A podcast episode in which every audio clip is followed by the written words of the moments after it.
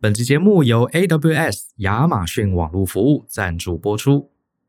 云端技术服务无疑是未来最热门的产业之一。你是不是也有建构云端知识，或是跨入云端产业的想法呢？亚马逊网络服务 AWS 即将于二月二十三日的下午两点，举办一场针对云端新手所规划设计的免费线上课程 Awesome Day。Awesome Day 的培训讲师将会一步步带领大家认识基础云端知识。你会了解为什么世界知名企业像是脸书、Netflix、Adidas 都选择 AWS 的云端服务作为他们事业的基础。Awesome Day 的内容除了云端服务的介绍，也有 AI 人工智慧及机器学习、区块链、5G 等创新服务的精彩介绍。如果未来你想成为云端产业的从业人员，课程除了帮助你建立有效的学习路径。培训完成后，更能获得 AWS 原厂的培训证明。二零二三，掌握职场跃进方程式，培养云端硬实力，就在此刻。现在就透过大人的 Small Talk 专属连结报名并参与 Awesome Day 活动，还有机会获得新一代 AirPods 及限量的 AWS 客制录音灯。欢迎透过节目下方的说明栏查看本活动更多的介绍。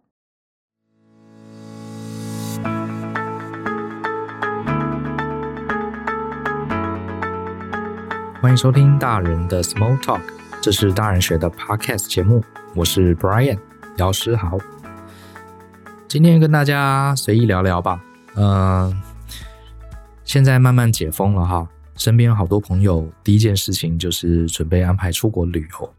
然后我最近就在想，哎，这个我人生中第一次出国到底是什么时候？我就回想起，其实我第一次出国的时候是我念研究所快要毕业的那年了。嗯、其实是这样子，我这个年纪的人，其实当时还有一个法令哈，是役男，就是还没有服完兵役的男生啊，是不能出国的。如果你要出国，你要有正当理由，而且要去跟这个呃兵役部啊去做特别的申请啊。那我那时候念研究所的时候呢，我论文也做完了，也差不多了哈。然后我非常想要出国，因为原因是什么呢？因为我接下来要去当兵了。那我当完兵之后呢，我非常想要找机会出国留学，可是我从来没有出过国。那这是我唯一的，当时唯一一个机会哈，我可以利用这个出国发表论文，好，这样的一个机会办这个学术参访。那我只要校长啊、老师啊、教授帮我盖章，我其实是可以有机会短期出国出国的哈。那我就想说，我想利用这个机会。然后那时候我就跟我的教授讲，教授说没有问题啊，那个手续我可以帮你签。好，呃，这个你就跟我一起去发表你的论文，好，然后我就很高兴，然后最后我就查了一下到底该怎么做，最后花了一点时间，哈，校长也变，然 后那是我在大学的时候第一次去校长室，也盖了章，很顺利，都没有问题，然后我真的就出国了。那我还记得那次出国我非常非常兴奋，我去的是 Las Vegas，因为在拉斯维加斯我们开一个学术的研讨会。然后呢，我安排了，我记得好像是两个礼拜哦。好，我安排两个礼拜的时间，可是其实只有两天的时间，我是在拉斯维加斯一个旅馆里开会，所以其他时间我都是自由的。然后我也趁机安排了，呃，在拉斯维加斯玩了几天。后来大部分时候也去了加州，因为我的表哥呃在住在加州，我也去拜访他，他们也带我去了很多地方玩。那段那是一段非常非常棒的回忆，好，是我第一次出国，而且是去我想去的美国。那可是我特别回忆起这段事情，我想要讲的重点啊，反而不是在加州那段呃时光有多好玩，反而是当时跟我有一位同行的博士班学长，好，我们都在拉斯维加斯，而且我们住在同一个旅馆，share 同一个房间，因为当时去学校是有补助我们这个旅费的，可是为了要节省嘛，就没办法一个人一个房间，所以我跟那位博士班学长，我们两个一起跟着我们的指导教授去拉斯维加斯。然后我跟我的博士班学长啊，我们就同住一个房间。好，然后呃，因为实际上发表论文的时间非常的短，我们大概只花了一天的时间就把我们该做的事情搞定了，所以我就很高兴啊，我就想说哇，这是拉斯维加斯的赌城哎，有很多好玩的地方，我就已经 摩拳擦掌哈，到处去玩。然后我每天早上就呃安排好，我就跑出去玩，然后我就跟学长说。呃，那博士生博博士班学长大我很多啊，他是已经在外面工作很多年了哈。我那时候大概二十出头，他可能已经三十几，快四十了哈，三三十几，他可能三十几哈，比我大一截。然后我就说，哎，学长走走走，我们去哪里去哪里？学长说，哦，我不知道去哪里玩。我说没关系，我都安排好了，你就跟着我走哈，因为我都做调查好。结果不管我怎么建议哈，我的博士班学长就是不去，他就是不去。他说啊，没关系，我再看一下论文好了啊，没关系，我在旅馆。那我就说你你不出去外面，你待在旅馆干嘛呢？他说哦，我待会儿要打电话给我老婆，呃，在台湾哈，我待会儿要跟我小孩子通电话。总之呢，他就是都不愿意去。然后呢，后来我就跟他说，那好歹那要不要我帮你带什么东西回来？他说不用不用不用。那我说那你吃饭怎么办呢？他说旅馆下面好像有麦当劳，呃，我就去吃那个麦当劳就好了。总之我在 Vegas 待了好几天，我每天 都找他一起出去玩，然后他都不要。然后我每次呃去外面玩了一圈，很晚回来，我就发现他一直待在房间里。我感觉啦，看他的样子，几乎没有出门过。好，几乎没有出门过。然后有些时候看到他来跟家人讲电话，讲得很开心。好，总之呢，最后呢，呃，我又最后问了一次，我说今天是我们在 Vega 最后一天，你真的不出去走走？你都难得来了。我有问他说，你是不是来过很多次？他说没有，这也是他第一次出国，他从来没有出国过。那我说你第一次出国，第一次又来 Vegas，为什么你不出去看看呢？我当时非常不能理解。好。那你说他可能不想花钱，可是我我们出去逛一逛也不用花钱啊，我又不是拉他去赌博，对不对？我也我也没那么多钱去赌博，我真的就是去观光，因为 Vegas 其实好玩东西蛮多的，你也不一定真的要花钱，所以他也不是花钱的问题。好，而且他已经在上班了，他一定比我有钱。好，总之他就是呃四五天的时间，他除了去发表论文的会场之外，他就是一直待在那个旅馆里面。当时的我，老实说，我非常难以理解。我觉得你从来没有出国去玩，而且我们来美国又没有什么任务，论文已经发表完就好啦。你又没有急着要回去，你为什么不？你甚至只要离开旅馆，因为他呃，如果去过 Vegas，你知道它有一条街叫 Strip，就是很长的街。你可以从头到尾散步，然后周围全部都是很高级的旅馆，然后旅馆前面都有很多的表演，那都全部都是免费的，喷水池啊，有一些很棒的剧场的表演，就在马路边，你完全不用付钱的。可他都不去，他就一直待在旅馆里。你就算待在旅馆，他们旅馆都超级大，里面很多 shopping mall 啊，很多餐厅啊，他通通不去，他就待在旅馆。我好难理解他的行为哦。后来他跟我讲了一句，他说：“哎呀，Brian，你还年轻啊。”你就自己去玩吧，你就不用担心我了。然后我就说，可是去走走没什么。其实我我也很白目了，我就是硬要把他拉出去，我也不知道为什么。后来他就跟我讲，他就跟我说，Brian，其实呃，我到我这个年纪哈，我对这些东西其实兴趣不大，我只希望可以跟我老婆小孩讲讲话就好了，好吧？他都这样说了，我能怎么办？这件事情啊，我印象很深刻，因为我很难想象一个从来没有去过国外的人。第一次来到国外，而且又没什么事情，又不一定要花钱，他居然把自己放在房间里，只想时间到了要跟他老婆小孩讲讲电话。我好难想象哦，啊，甚至我，呃，我回忆起当年，我其实是觉得他很糟糕的这个人，啊，这是一个很糟糕的决定，在我心，在我的逻辑里面是没有任何道理的。好，不过呢，我今年也差不多要五十岁了哈，四十九、五十了，我觉得我终于可以理解他的想法。应该说我没有认同啊，这不是认不认，因为每个人本来就有自己过生活的方式。我只是最近刚好回想起我二十出头岁，我当时的这个感受，我发现我当时啊实在是太太中二了，好，太中二了。现在的我呢，我重新来想这件事，反刍一下，我觉得虽然我还是觉得难得来美国拉斯维加斯，应该好好去玩一玩。可是我也可以理解他为什么不想出去玩。虽然他那时候年纪可能顶多也比我大十岁，也不是真的老头子，他也是三十出。我也能理解这位学长，好，我也能理解这位学长。我为什么可以理解他呢？因为我的结论就是，这个世界上啊，每个人自己的基础人生观本来就是不一样的。所以，我们有我们什么是人生观？就是我们看待这个世界的方式，还有我们看待我们的人生跟这个世界的连结。好，这个讲起来有点玄，我待会儿尽量说明哈。我觉得人人生观本身没有对错，好，可是不同的人生观就会导致我们做出完全不同的决定。我们对人生的，并不代表你的决定好跟不好，完全这些决定就是会符合我们那个底层的人生观。举个例子，我觉得我的人生观其实在我很年轻的时候大概就已经成型了，只是我那个时候呃不理解啊。你一个二十几岁的人，谁会整天想我的人生观是什么？对不对？不会嘛。可是我现在中年啦，我就会去想，其实我从年轻到现在，我的人生观没有太大的改变，啊，只是我现在越来越具体的理解我是怎么看待这个世界了。我觉得人来到这个世界呢，就是来体验的。好，他可能本身没什么特别的意义，他就是来体验的。好，呃，就像是我们去，像我之前的 podcast 节目，我有提，你就想象我们去欧洲玩，从来没有来过欧洲，我们也不知道来这边要吃什么，要喝什么，要参观什么。总之，我们就是来体验，一步一步的走下去，看到有趣的，看到好玩的，在不伤害别人的前提下，我们在能力的所及的范围下，我们就去 experiencing，就去体验，就去感受。好，感受完第一个景点，再去感受第二个景点。如果运气好，我可以在这个世界上游走个八十年，然后我就离开了，就这么回事。因为离开之后到底会发生什么事，我其实不知道。啊，我自己是没有一个非常非常明确的宗教的信仰，可是我也不反对神。啊，我相信神可能是存在的，可是我也呃没有特别用某种宗教的这个教义啊来说服自己。总之，我觉得我们既然来到这个世界，就是要去体验，好，就是要去体验。而且我非常庆幸可以活在台湾，活在我现在的家庭，因为我有很多余力可以去体验。比如说，我体验创业，像之前有人问我为什么要创业，其实我更重点还不是赚钱，我是想体验看看，因为上班族我体验过了。在台湾当过上班族，在国外也当过上班族，做过基层员工，也做过主管，都做过了。那我还有时间，还有体力，我就来体验当老板，体验怎么样跟我的伙伴从零开始创立一个公司，这是什么样的感觉？好，体验一下，除了照顾家人，我怎么照顾我的员工？你说这件事情对我有没有带来很大的获益？当然有，可是更重要的还是体验。好，这就是我对人生的看法。我们就是来这世界玩的，讲白一点就是这样子。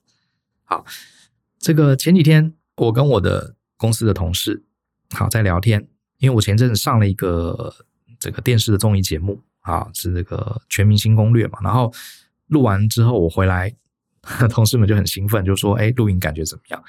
我跟他们说：“啊，我真的不太会上电视哈，上电视我有点抓不到那个节奏，所以整个过程中，平常很会讲话的人，可上节目就很呆滞、很呆呆，然后有时候眼睛不知道镜头该该看哪里哈，然后也有点紧张，所以我表现很差。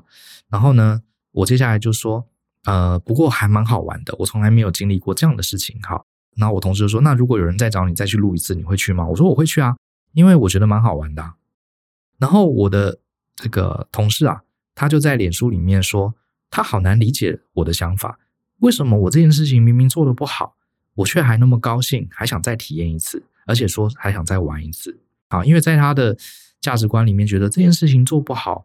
我就不要再去做了，何必让自己丢脸呢？诶，我觉得也有道理，可是我不会这样想，我会觉得这整件事情是我没有经历过的，这就是好。好，他没有伤害人嘛，他给我一些刺激。我没有上这种电视节目去录过影，还录这种节目，虽然我表现很差，可是我表现的好跟差，呃，我又不是要当明星，只是今天有人给我愿意给我这个机会，让我上去体验一下。哦，这是我没有尝过的东西。就像我常常会去测试一些我没吃过的食物，我的重点不是它好吃跟不好吃，好，重点是只要是这个食物，世界上有很多人吃它，我就会想要试试看，为什么那么多人喜欢它？我试图去理解别人嘴巴感受到的味道。那最后我吃了发现我不好吃，那我那我就知道了，啊，这个东西原来我不喜欢。可是我也许也试着理解，比如像榴莲，啊，我觉得那个榴莲味道我实在是没办法。可是我这些年我试了很多次。只要有人拿榴莲给我吃，我大概会试试看。我甚至后来去了，呃，我们有一次去越南玩吧，也，哎，是越南吗？总之有一个叫什么猫山王，是不是很棒？我我也买了一个大家吃，结果我发现我还是不行。可是我大概可以理解，哈，为什么有人很喜欢？因为它的味道的确是非常特殊啊，很浓郁，哈，也很甜。那我觉得，你说我会不会后悔？我买了一个那么贵的榴莲，吃了一口，我就就都给别人了？不会啊。我至少知道榴莲是怎么回事，我也大概理解为什么有人那么喜欢它。可是只是我刚好不喜欢而已。我觉得，呃，这就是我的我自己的人生观，就是去体验。只要这个东西不伤害别人，只要是在自己能力范围，只要不不伤害自己的身体，我们来这个世界就是来体验的，不要去拒绝它。啊，可是我我不是在鼓吹大家要拥抱我的人生观，我只是说跟大家分享，这是我个人人生观是这样子。好，反过来讲，刚刚那位学长。其实他没有错，只是他的人生观跟你不一样而已。好，当然我后来跟那位学长也都没有再联络了。好，只是呢，我猜想，我猜想，当时我跟这个学长最大的行为的不同，重点还不是有没有出去玩，而是学长的人生观。他可能觉得他来到这个世界，就是要尽到他身为一个父亲、身为一个老公、身为一个博士班学生的责任。因为他这个学长是一个非常兢兢业业、很有责任感的人。他可能来到了美国，他不像我哈，像脱缰野马一样。哎呀，美国耶，我好想来，原来是长这样子，好到处去玩。他可能觉得说，我来到美国，可是我小孩还小，我老婆一个人在照顾，我应该要在心理上支持他。老师特别花钱让我来这里，我是不是应该有机会在这里把论文发表得更好？然后呢，顺利让我拿到博士学位，这样我就可以毕业，我就可以赚更多钱，我就可以让我的太太、让我的小孩过更好的生活。所以呢，今天他来到这里，好，难得来到这个拉斯维加斯，虽然他也是第一次来，可是他心里想的是他自己的责任，身为一个男人的责任，好，还有他该尽的义务，好。至于像我这个屁孩到处去玩。他根本没有心情，因为这件事情对他来说不是他人生的重点。他的人生观就是我来到这个世界，我要扮演好我的角色，尽到我所有的义务跟责任。好，我猜啦，这是我我自己的旁白。嗯，所以他当然不会想花时间去玩，有时间他就在房间里看看书啊，看看论文。他也觉得他来这边没有问题，他是不得不来，他必须来这边发表论文，所以他才来，也是尽到他当博士班学生的责任而已。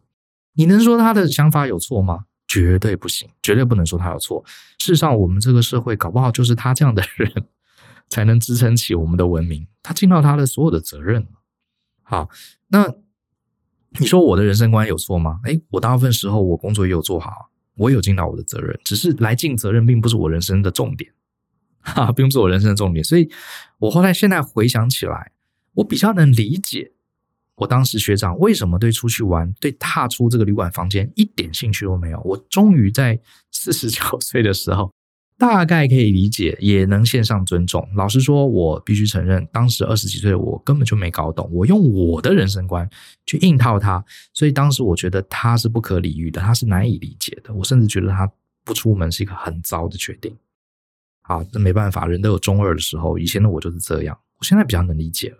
好，那。这个世界上每个人可能都有他自己的人生观。比方说，如果你是基督徒的话，好，基督徒，好，我我不要乱讲，因为我对这些宗教也不熟啦。只是很多信教的人，他可能有呃宗教会赋予他一些人生观。比方说，有人觉得我们来到这个世界上就是要赎罪，因为我们带着原罪，所以是呃来到这个世界上，我就要做好事，我就要赎我的罪。有些宗教可能重点是你要积德，对不对？你要累积你的来世才会更好，要积点数。像我看那个西藏的纪录片，他们那个。呃，藏族好，应该我不确定是不是喇嘛教。总之，他们一生中最重要的一个责任就是要去这个去拉萨。好，然后他们就三步一叩啊，走三步就趴在地上叩叩拜，然后常常要走几个月甚至几年的时间才能到达目的。目的是可能是为来世啊修行，或是展现他们的虔诚等等。每个人都有自己的人生观。你说他人生花了好几年的时间，什么都不做，就是三步一叩，三步一叩。如果今天你你是华尔街的这些基金经理人，你的人生观可能就是要胜利，就是要赚钱，啊，要满足自己跟家人财务上的需求，这是你的人生观。你可能就会觉得那些西藏人疯了，你们在干什么？不但没有赚到钱，而且还花很多很多钱，然后做那么辛苦的事情，只为了要去拉萨朝拜，对不对？朝圣，What's the point？可是这里面没有对错，纯粹就是大家人生观不同，如此而已。啊，如此而已。所以呢，我为什么今天讲这件事？其实我也没有想跟大家讲什么大道理，我纯粹只是说我最近的一些体悟。啊，就是透过讲到大家都出国旅游，我开始想到人生其实就是一段旅程。很多人说，同样的，你也可以去质疑啊。哎，你去日本干嘛？你有赚到钱吗？你去日本，呃，有让你的人生更美满吗？你去日本回台湾，你会升职吗？你有学日文吗？其实都没有。你会觉得问这些问题很无聊。我去日本玩啊。我去东京吃了很多好吃的东西，那吃东西你有长更高更胖吗？没有。你人生有更多的知识吗？获得更多的成就吗？没有。你会觉得问这些问题很无聊。我去就是体验呐，我就是看看呐，看看日本人怎么过生活啊，看看他们的菜市场啊，去吃吃美食啊，去参观一些景点啊，去赏樱花啊。虽然我回来还是原来的我，而且还花了一些钱，可是我觉得我值得啊。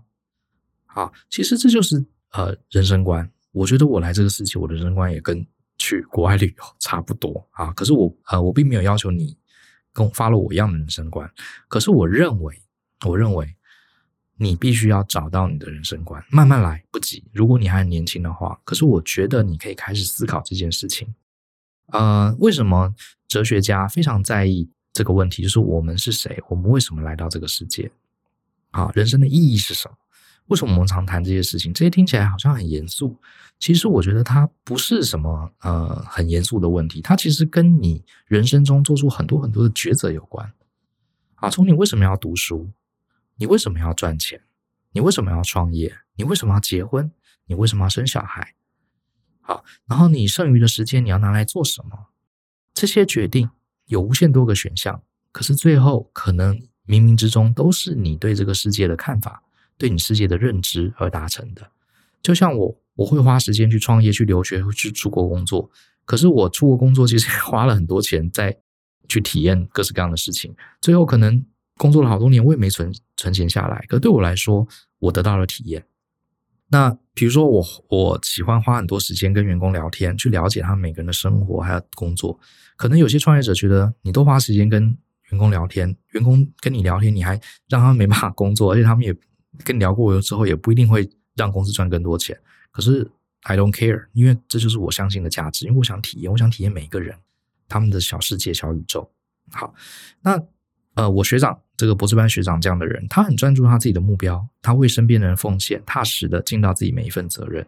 那有一些信宗教的人，他可能有更崇高的理念，他觉得我来到世界上，我要大爱，我要奉献，我要帮助那些辛苦的人，或者是追求我自己灵性的成长。当你慢慢慢慢的理清你的人生价值之后，你才有所谓的正确的时间管理啊！诶，怎么突然画风一转转到时间管理？其实是的哈，这最终都跟你怎么花你的时间是有关系的。好，花你的时间是有关系的。所以呢，呃，这也相对除了时间管理以外，我认为搞懂你自己的人生观，你也比较不会因为比较而感到痛苦。因为当你知道你跟人家的人生观是不一样的时候，你根本就不会在意跟人家比较一些表面上的东西。好，比方说，同样，好像我年轻的时候常常换工作，可是我的目的就是希望能了解，透过做每一份工作，了解我自己擅长什么，喜欢什么。可是呢，我也有同学很认真的做一份工作，连续做了十年，存了很多钱，也升到主管，买了两栋房子，都是我的同班同学，对不对？结果呢，到了四十岁，他已经两三栋房子了，我连一栋房子都没有，还在租房子。然后他户头里面可能好几百万、几千万了，我可能才几十万。呃，你说这怎么比较？对，当然比一比，我比他穷。啊，我没有五子登科，好像比较差。可是我觉得还好，因为我们的人生观不同啊，对不对？我们的人生观不同，所以这没什么好比的。所以同学五子登科，你环游世界，这很公平，是不是？这这其实很公平。所以，嗯、呃，这也是我最近的体悟。好，你该怎么运用你的时间？你该把时间花在哪里？甚至你该不该买房子？该不该生小孩？该不该结婚？你该不该谈恋爱？其实这些事情最终最终，它都跟你怎么看待你这一场人生有很大的关系。好，有很大的关系。所以我也顺便提一提，就是当你人生遇到很迷惘，不管你现在几岁，你可能有很多的决定，你很难去做抉择。很多人都做抉择的时候，他第一个想别人怎么做。哎呀，我都四十五岁了，我是不是应该要赶快结婚？我都三十五岁了，我是不是应该赶快稳工作稳定下来？这个都是别人。好，我一直做同样的工作，别人会不会觉得我很没出息？啊，我这个我都四十岁了，这个薪水还没有到年薪百万，我是不是低于台湾的平均值？你如果这样想的话，你永远没办法做出正确的抉择啊，因为你没有用人生观这个角度啊去走出你自己的路。好，你永远在跟人家比较，好，所以这个是一个很麻烦的问题。所以追根究底，你不是花时间去评估你跟别人比。你也不是花时间觉得我做这件事情值不值得，我换一个工作我会赚更多哦，赚更多我就我就值得了，没有赚更多我就不值得。关键不在这里啊，因为很多时候你也计算不出来，最后你得到利益到底是不是大于你的付出，这是很难计算的。所以关键是你的人生观是什么，你才能做出正确的抉择，好不好？大家可能有听过一个老笑话，好，这个老笑话再讲一次好了，是说这个呃有三个人哈，有三个人他犯了罪要。入监服刑，然后呢，法官说，你们可以各自带选择一样东西啊，一样东西随身带进监狱里。然后这三个人分别是法国人、犹太人跟美国人。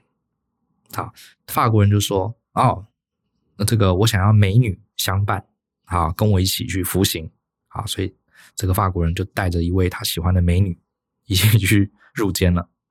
然后犹太人说：“请给我一支电话，我可以跟外面联系。”犹太人就拿了一通电话，因为他想要用电话来做生意，继续维持他在外面的事业。然后接下来就问这个美国人，美国人要什么呢？美国人说：“给我上等的雪茄，因为我很喜欢雪茄。如果我在监狱里面每天可以抽雪茄，我也没什么遗憾。”好，于是呢，法国人就带了美女，犹太人呢就拿了一通拿了一个电话机，美国人呢就要了一盒上等的古巴雪茄。结果呢，他们在监狱里面度过了好几年的生活，终于三个人要放出来了。这时候呢，法国人带着他美丽的太太，还生了两个小孩子，很开心的一家人出来了。犹太人呢，出来的时候，他已经是亿万富豪了，因为他在里面指挥外面的事业啊，也很成功。那这时候剩美国人了，美国人两眼无神的从监狱里面走出来，他第一句话说：“谁有打火机？” 因为他进去只带了雪茄，没带打火机哈，这是一个笑话。可是呢，呃，这个老笑话呢，其实还蛮值得我们用另外一个角度去思考它。假设。我们来到这个世界，就像是这法国人、犹太人跟美国人进了监狱一样，我们就是要待在这个世界八十年、九十年、一百年。假设我们手上各自只能带一样东西，你要带什么呢？我觉得这个问题的答案其实就是你的人生观。好，你觉得人生最重要的点是什么？好，呃，举个例子，我也，我也，我当时听这个故事，我就在想，哎，如果今天我是。我要像法国人一样，对犹太人一样，还是美国人一样，还是我要做自己的想法呢？如果今天我要关在监狱里面十年，我整带一样东西，你会带什么呢？好，我的话，如果你今天问我的话，我应该会带书跟纸笔吧。好，我可以在在里面不断的阅读，不断的写作。我觉得其他事情假设不能做的话，我就做这两件事情，也勉勉强强凑合着过去。那你的答案是什么？好，这个这一题的答案当然是一个很有趣的思考练习。好，你可以写下你的答案在你的留言区里面，也分享一下为什么。那你当然不一定要跟大家分享，可是我认为这个对你的人生观很重要，也就是你活在世界上，你到底怎么看这段人生？最重要对你来说最重要的事情是什么？是像我一样体验，尽量呃找到各种的机会去体验各式各样的观点，体验各式各样的人生，还是你觉得你来到这个世界上应该要好好的尽某个责任，或是你有某个其他的 KPI、其他的人生目标想要达成？我觉得这个答案呢，可以慢慢想，好，不用马上有。你一下想不到答案也没关系。可是我认为这是一个蛮值得我们思考的问题。当你慢慢的越想越清楚，好，把这个答案呢，从一个很模糊的概念慢慢具体化之后，你人生中要做很多的选择，你会比较容易选。你要安排你的时间，你也会比较容易安排，而不会永远在跟别人比较，永远随波逐流。好，这是我的看法。好吧，今天拉一拉杂讲了一堆，也是从我过去的从旅游啦，就是一路联想哈，我蛮会乱想的哈，就想到我第一次出国，想到第一次出国呢，我就想到那位呃学长，好，就研发了一连串跟人生观有关的讨论。哦，附带一提，我也在想，这个为什么我在年轻的时候，我对我的学长做出跟我不一样的选择？好。我当时为什么这么不以为然？我真的每天 硬要把他拉出去，我才甘心哦。我我就在想说，诶，对啊，那学长他就不想出去玩嘛，他又没有碍着我了，对不对？好，他就在待在旅馆里啊，他也没有影响到我什么，而且他也没有限制我啊，他也很鼓励我出去玩啊，对不对？那为为什么我一定我一定要说服他呢？我为什么那么想叫他跟我一起做呢？我当时二十几岁，我到底在想什么？我也在回想，我现在有个答案。我觉得我在二十几岁的时候，可能应该说不是可能啊，八百分之八十，我那个时候对自己的人生观，对自己想做的决定，我自己也不确定。我想拉了一个人来认同我的决定，你知道吗？我猜我那时候是这样想的，因为我那时候出国去玩，其实接下来要当兵了。好，那我我我带了一堆钱，我还跟我妈妈 借了钱，我我花很多钱。其实，在那时候我就到处乱玩，到处乱玩。其实我自己心里搞不好那时候也是有点罪恶感的。好，呃，这个我的指导教授是名义上是叫我来美国发表论文，其实我只待在会场一天，我其他时间根本都在瞎玩，我根本没有 认真在发表论文，我只把我该做的简报做完了，我就我就我就跑了。所以我觉得，如果今天这个博士班学长跟着我一起去玩，我心里可能会好过一点，我可能会觉得我这个决定更正确。那反过来想，为什么将近五十岁的我又可以理解我这个学长？如果今天我跟这个学长再发生同样的事情，我一定会尊重他，而且我不会硬把他拉出去。为什么呢我现在可以了呢？因为我对于我自己的人生观，我更肯定了。其实我的人生观没什么改变啊，我可能二十几岁的时候就是想要游历，我现在还是想要再游历，没有什么改变。可是当时的我不是很确定我这样的想法是对的，所以我想要拉别人一起下水来证明，你看，你看我是对的，你待在那边不好吧？啊，所以我觉得他的决定很糟。可是现在的我觉得学长有他的人生观，虽然跟我很不一样。可是我可以尊重，因为这世界上本来人生观都不一样。那而且，可是我对我自己的人生观，我是很明确的，我是很自信的，所以我并不需要别人站在我这边，我才能认同我自己的人生观。我自己就认同我自己了。我想这是我这些年来的呃，我们讲大人学嘛，我自己也是在慢慢成长啊，这是我对自己的反思。所以反过来想，我们再继续推演。如果你对于一些价值观，你对你的人生观，常常看不惯别人的人生观，常常不以为然别人的价值观，说不定有没有一种可能是你其实对自己也不是很笃定，所以你才想要影响别人，你希望大家都站在你这边跟你做一样的事情，你才会觉得哦，我的决定是对的。那表示其实你真正需要的是你对你自己价值的自信，而不是把别人拉过来。你只是自己没自信，所以想要拉别人一起下来而已。好。就在二零二二年有一门很棒的课啊，在谈这个成熟大人的父母关系，成熟大人的父母相处指南。它里面就有提到，很多成年的子女跟父母纠缠不清，很想要父母证明自己。比如说，爸爸叫你去当，叫你去考医学院，叫你去当公务员，然后你偏不要，你自己跑去新创公司创业。然后呢，其实你就去啊。啊，爸爸虽然不反对你，可是你其实你也成年啦，你就硬去创业，违背爸爸爸妈旨意，爸妈也顶多是碎碎念而已，他们也实际上也不能怎么样。可是为什么有些年轻人他就是一直要跟爸妈争吵，一直要说服爸妈？很多原因是他自己也不确定自己创业是对的，他心里也在犹豫，我去当医生是不是更好？所以他自己也不确定。他为了要获得这种确定，所以他把这个。自己心中的这个不肯定性啊，把它套在爸妈的身上，把爸妈当成假想敌。其实他面对的是自己的恐惧跟不确定。他就想说：“我说服爸妈，你看爸妈也同意我去创业了。这样子将来我真的去创业，如果失败，哎，就不是我自己做错了决定，而是我爸妈也认同，表示我没有错。”好，所以可能也是因为这样子原因才会纠缠不清。所以就像我当年。我为什么那么看不惯学长决定？其实真正的原因不是学长哪里错了，而是我自己当时啊，对自己的价值判断也是惶恐的，也是不确定的。所以我把这样的一个恐惧感套用在别人身上，我把他当成把学长当成假想敌，我想要改变他，其实我是想要让我自己更确定而已。那至于现在的我，我对自己的人生观，我呃充满了更多自信，所以我我反而可以尊重学长的人生观，我觉得他也非常了不起。啊，他也非常了不起，所以就是这么回事。啊，这是我今天的一些碎碎念了。啊，还有一点时间，我来好久没有念大家的留言哈。这其实最近有很多很精彩的留言，也给我们很多鼓励哈，看了很开心。这一位是 Conny 吴，他说很用心分享知识，很受用，谢谢。好吃得了？什么叫好吃得了？好，谢谢 Conny。然后这一位是 Allen 吴，他说每集必听。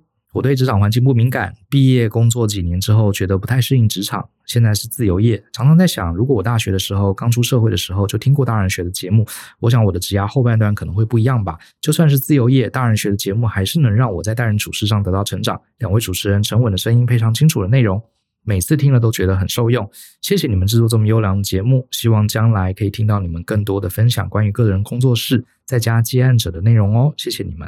好，这个题目有机会我们来讲一讲。好，我们虽然不是个人工作室，可是我们也曾经经历过公司很小，只有我跟舅两个人这样的一段时间，也许可以谈一谈。好，好，接下来啊，这位是 Allen 吴，好，谢谢。接下来是 May 新梅，标题是推荐频道。今天听布莱恩推荐他有在看的 YouTuber 频道，小令说我有追，我很想推荐呃脑洞乌托邦，小屋说故事也很值得看哦。好，谢谢你的推荐。接下来是 Lydia 一一一二三三三，他说看完傻眼的案子，他谈的应该是旧的那集，谈这个婚姻吧？哦，谈那个呃，有一个女生她男朋友对她很好，可是很自私那集哈。他说这是个傻眼的案子，只要有一天爱情没了，对你不宠不付出，你就完了。好，再来是 S I H Y I N G 诗莹吧，谈的应该也是这一集哈，三一八。完全被料中的职业妇女，听完 EP 三一八后，接着听 EP 二二二，男方背景不错，全额负担，北市有房有车，有现金无负债，我自己赚自己花，结婚生子后还是搞得我人生好困难。应该说孩子很会挑父母，因为生下了 ASD 加 ADHD 的孩子，照顾上花费了平常孩子两到三倍的心力，甚至不惜事事倍功半。好在这一路走来，有公婆协助，队友后期也挺给力。总之，真的孩子千万别乱生，人生会有更多不同的选择。所以这刚好也是我们刚刚谈到的。好，生孩子不是别人有没有生你要跟着生，而是跟你的你想要怎么度过你这段人生啊，有很大的关系。好，下一位是令安，他说三百一十八集连续听了三遍，太震撼的一集，突然了解周围一对夫妻的相处模式和互动怎么可以如此的与众不同，原来是依循这样的模式与逻辑，最后还是好害怕结婚呐、啊，如何找到跟怎么更精准判断是可以爱到去死的人呢？嗯，结婚不一定要爱到去死，我觉得结婚重点是可不可以好好相处。好，而且我觉得如果你真的对婚姻有憧憬，也不用给自己那么大的压力，其实可以结结看嘛。哈，哎，我不是开玩笑的，我是说真的，因为你没有结婚这个事情很重要，为什么我们一定要要求他一次就要完美呢？对不对？我觉得如果结了婚过程中，呃，真的不适合，大家好聚好散，我们再慢慢的调整修正。谁说人不能结第二次、第三次呢？对不对？好，我是觉得不用，反而很多人认为结婚这件这么难的事，要一次就要做到一百分。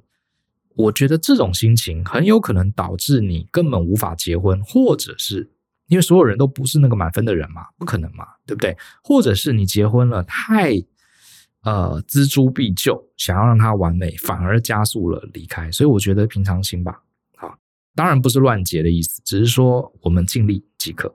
再来这位是武藤，这念思义吗？思义，好，我我日文五十音都忘光了。他说。EP 二八二，找一个愿意输给你的人。正好最近经历跟女友的相处冲突不断，价值观差异、作息不同、生活习惯南辕北辙。听到这集音档，心情的纠结有豁然开朗的感觉。刚刚已经分享给他听，也希望他听完之后能够让彼此好好进行讨论。我有愿意输给对方的人，才能走向永恒。你叫你女朋友听，是希望她输给你吗？好啦，开玩笑，你也要输给她哦。好，再来 EP，哎，都是讲 EP 三一八哈，三一八很精彩哈，真的很多人会，这是。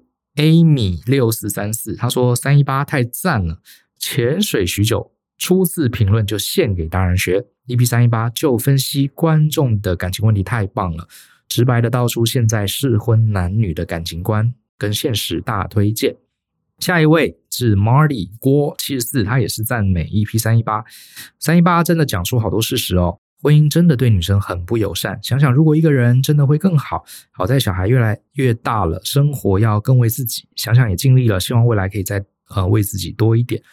嗯、我觉得也不是什么为自己为别人，其实老实说，为别人也是为了自己啊，不是吗？你觉得你要为你父母做事情，要为你的老公、为你的小孩做事情，你都觉得为自为别人付出，自己都没有照顾自己。可是其实，我认为你在为你老公、为其他人做事情的时候，也还是根源在满足你自己的，避开你自己的这个这个呃罪恶感，或是满足你自己的一种对自己角色的认同而已嘛。所以其实老实说，人都是为自己，只是你有没有搞清楚你自己是什么而已。好，很多人为别人奉为小孩子奉献一大堆，牺牲很多，最后小孩子长大不如他预期，这个父母还说：“你看，你看，我这辈子都奉献给你了，你却没有照我的意思走。”你觉得这个这样的父母真的是为小孩吗？其实不是啊，他是为他自己而已啊，只是他没搞懂他自己要什么，他以为他要的是小孩子的成就，其实他要的只是自我的认同吧。好，所以我觉得，我个人觉得啦，其实没有人真的会为别人，呃，不要拿这种事情来。呃，好像是，呃，好，我不，我实在很不想用情绪勒索这个字。不过，anyway，我觉得其实人就算为别人好，某种程度也是为了自己的。所以关键是你自己真的要什么，好不好？这是 Ray Z Z Z 国语公司。哇，这一篇很长啊，这篇是在提一个很复杂的问题啦。他在航空业遇到一些状况，这个我就不念了哈，这个我们有机会来回答好了。然后，对人生很迷惘的工程师。他说：“大人学的 Podcast 通勤凉拌凉拌，大人学 Podcast 陪伴我打发通勤时间很好的学习管道。对于比较个性比较内向、朋友不多的我来说，可以打开我的认知边界，让资讯跟观念不会仅限于同温层。出社会后没有老师的引导，大人学就像社会的老师一样，有盏明灯的感觉，让人感到希望。谢谢，也谢谢你。接下来是红鱼赖，很喜欢职涯百科行销经理 Vicky 这一集，很喜欢新一集的职业百科 Vicky 的观点，让我更了解行销工作。对于各消费族群的描述真的很到位，尤其是三星努力那一段，真的很有趣，很有收获的分享。谢谢。定九二三很喜欢大人学新推出的广播剧，听完之后觉得温暖并且感。那最后一个好，好，Winlet 零三一广播剧很棒哦。呃，原本看到觉得广播剧只是觉得蛮特别的，但内容真的设计得很好。说夸张，但其实也只是最可怕的打算而已。这些议题真的都是会遇到，只是没有那么可怜，一次全部都遇到。很喜欢，觉得很厉害。好。谢谢这几位伙伴给我们的留言。其实大家都常听到这句话啦，就是身为创作者，其实大家的回馈真的是我们的养分，这不是开玩笑，是真的这样子啊。像我自己没事就会呃把手机的 YouTube 打开看看大家留了什么。然后第一个就是大家给我们一些回馈，会让我们觉得呃内心很充实，觉得诶可以再继续做个几年。另外一个有些同学问了一些问题，我觉得也很好，可以作为我们下一集回答的一些参考。好，那大家知道我们有一个 email 信箱是 podcast at ftbn.com.tw，所以你可以在上面提问。那有一些比较简单的问题，如果你一百个字以内可以写完的话，我建议如果你用 iPhone 的话，你也可以直接在 Apple 的 Podcast 上留言。好，我们都会看。如果有适合回答大家的，我们也会在节目中给大家进行 Q&A。好，今天关于人生观就讲到这边喽，希望大家还喜欢。相信思考，勇于改变。我们下次见，拜拜。